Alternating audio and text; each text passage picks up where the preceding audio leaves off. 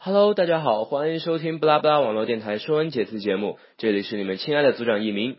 今天我们来讲讲“和”这个字。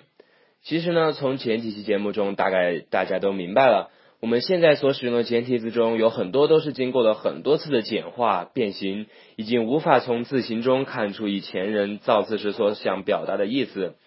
从繁体字中呢，多多少少还可以看出一些，但也很少了。所以说，其实我们在品味一个汉字的时候，更多的是在品它的古体字，因为这些古体字中，更多的保留了先人在造字时所要表达出来的思想感情，蕴含着更多的道理。在品古体字时，往往能品出很多简体字中品不到的体会，这也是汉字的魅力所在吧？好吧，咱们闲话不多扯，来讲讲“和”字。俗话说：“民以和为贵。”民风和平，社会才能稳定发展。和这个字，大家看我们的封面图片哦。和这个字其实是一个非常复杂的字，有木有？它的左边可以分成三部分，最上面的一人一横读作吉，人一人一，众人合一，万众一心，则灾害不生，祸乱不作，天下和平。中间三个口表示很多人，而最下面的这个东西，我们来把它稍稍做一下变形。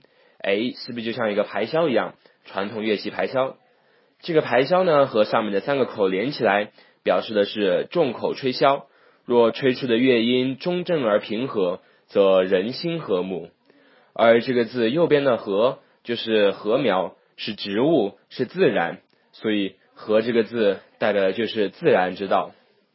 如果众口吹出的乐音能够合于阴阳五行之道，就像禾苗一样，二月生，八月收，得四季之中气。才能做到人与自然和谐相处，天地之间一片和谐，这才是和。